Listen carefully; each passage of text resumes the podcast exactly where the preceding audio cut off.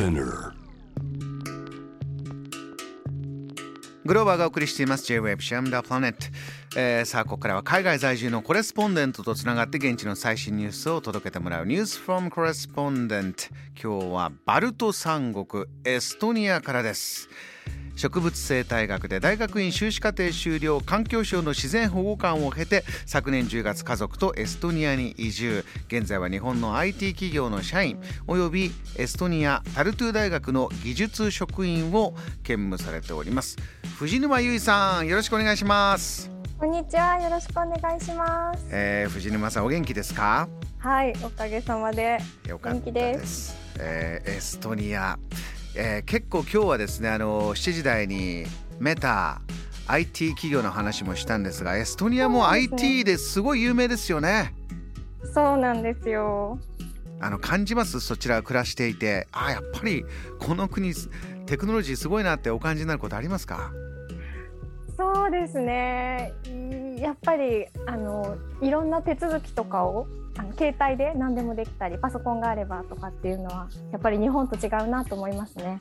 あのかなり、まあ、人口でいうとコンパクト、えー、そんなに多くない百数十万人という中でかなりのこの速いスピードでどんどんどんどん IT 化が進んでる。今日伺えるお話は医療の IT 化。これはどういうことになってるんですか？そうなんです。あの実は私あの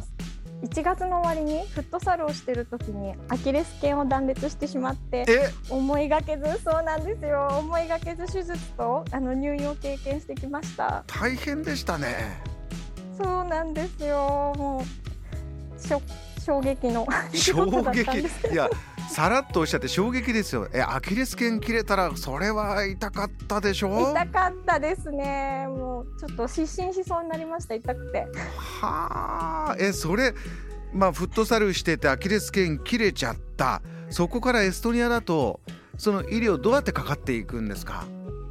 エストニアではですね国民一人一人が自分のファミリードクターを登録できて体調不良とか何か心配がある場合は、はい、まず自分のファミリードクターに直接メールや電話で相談することができるんです。でファミリードクターは電話で問診して薬を処方してくれたり、緊急性が高い場合は救急外来とか必要に応じて専門医のあの診察を電子システムに登録したりといった対応してくれます。えじゃあ藤沼さんはそのサッカー場でフットサルであってなった時にそこから電話をしたんですか？いや実は今回ちょっと自分の足が痛くて怖すぎてなんか足を見られなくて怪我発生から2日遅れて連絡しました。だいぶ寝かしましたね。少し気持ちわかりますけど直視できない痛すぎて。そうなんですよ。そうなんですよ。怖くて見れなくてでちょっと2日経ってなんかやばいなって気づいて、えー、あのファミリードクターに写真をつけてメールを送りました。そうするとどう帰ってきたんですか？もうあの早く今すぐ救急に行ってくださいそりゃそう。そりゃそうだと思います。いやもうドクターもじゃあえドクターがそこからじゃあどこに、えー、救急で行くとかはそのファミリードクターが手配してくれるんですか？あそうですね。あの専門医の受診は基本はファミリードクター経由であの受診しなくちゃいけないことになってるんですけど救急外来だけはあのアポなしであの直接行くこともできます。じゃあそこで藤沼さん、えー、ドクターから救急外来もうすぐ行ってくれという指示が出て、はい、さあどうなりました？はいで救急にかかってでとにかく感動したのはその日の朝救急の受付で ID カードを提示してそこでビジッティングフィーっていって手数料の5ユーロ約650円ですねそこしそれを支払っただけでその後診察レントゲン入院手術そして退院まで一切何の手続きも支払いも必要なかったんですよ。それはまあ簡単だし楽だしあそういうシステムですかすごいですね。はい実は私もこの日まで知らなかったんですけれどエストニアは日本にあるような医療費の自己負担割合がないので国の健康保険に入っていれば今回私が払ったビジッティングフィーのような手数料を負担するだけでいいんです。これ後からその、えー、例えば自分の口座からかかった医療費が引き落とされてるとかそういうことなんですか？あそれがないんですよ。本当に手数料だけでよくて私も後から引き落としがあるのかなと思ってたんですけど確認したらあの自己負担がないので本当に手数料だけでいいんだそうです。じゃあそういうまあ福祉の面医療費の面のサポートもあるし、うんうん、今ちょっとおっしゃったその手続きいろいろあれ書いたりこれ申請したりこれがないっていうのもすごい助かったんだ。そうなんですよ。で数年前に日本で娘が体調を崩して急遽入院したことがあってその時、手続きが大変だったことを思い出したんですよなんかそれに比べるとエストニアの手続きはすごくシンプルでびっくりしました。あのー、一度お金を払ってこれを申請して、えー、ね、いくらか返ってきたりとか大変な手術になるとそういうことありますよね。そうなんですよその日本で娘が入院した時には入院中に健康保険の限度額適用認定証っていうのを用意してでも退院時には一時自己負担分支払いをして、はい、さらにその後子ども医療費の申請のために市役所に行ってでわざわざ仕事の休みを取って行ったのになんか入院した次の翌月からしか申請ができないと言われてすごいなんかがっかりしたのを覚えてますね。そういう日常のこれが楽になったらいいのになってことはありますね言われてみればね。ねあのエストニアがそれだけあのスイスイ行けるっていうのは日本だとこう一生懸命マイナンバー進めようとかありますけれどもそちらはどう何が一番大きいんですかポイントは？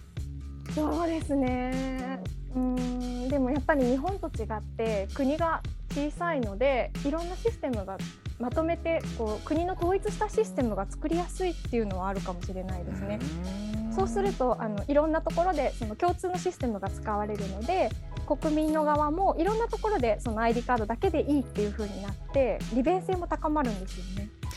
えー、日本はそういった意味ではね、まあ、人口は結構多くてそうなんですよ、うんうん、それぞれの場所でそれぞれのインフラというか、えー、システムがあるから統一するのも大変ってなるんでしょうが、うんうん、でもじゃあこれが日本にあったらいいなって感じてる医療システム他にもあればもう一つ教えてもらえますか？はいはい。エストニアには電子処方箋というのがあってそれがとてもはい便利です、うん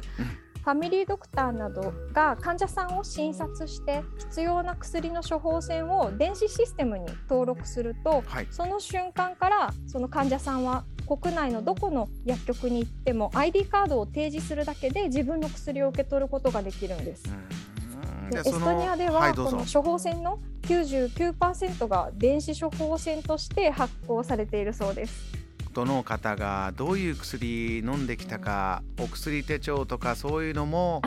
全部もうクリアに誰でも持ってる状態ってことですよね。はい、はい、あの自分自身でもあの確認自分でそのシステムにアクセスして薬の処方の内容とかあのこれまでの医療の治療の記録とかも確認することができます。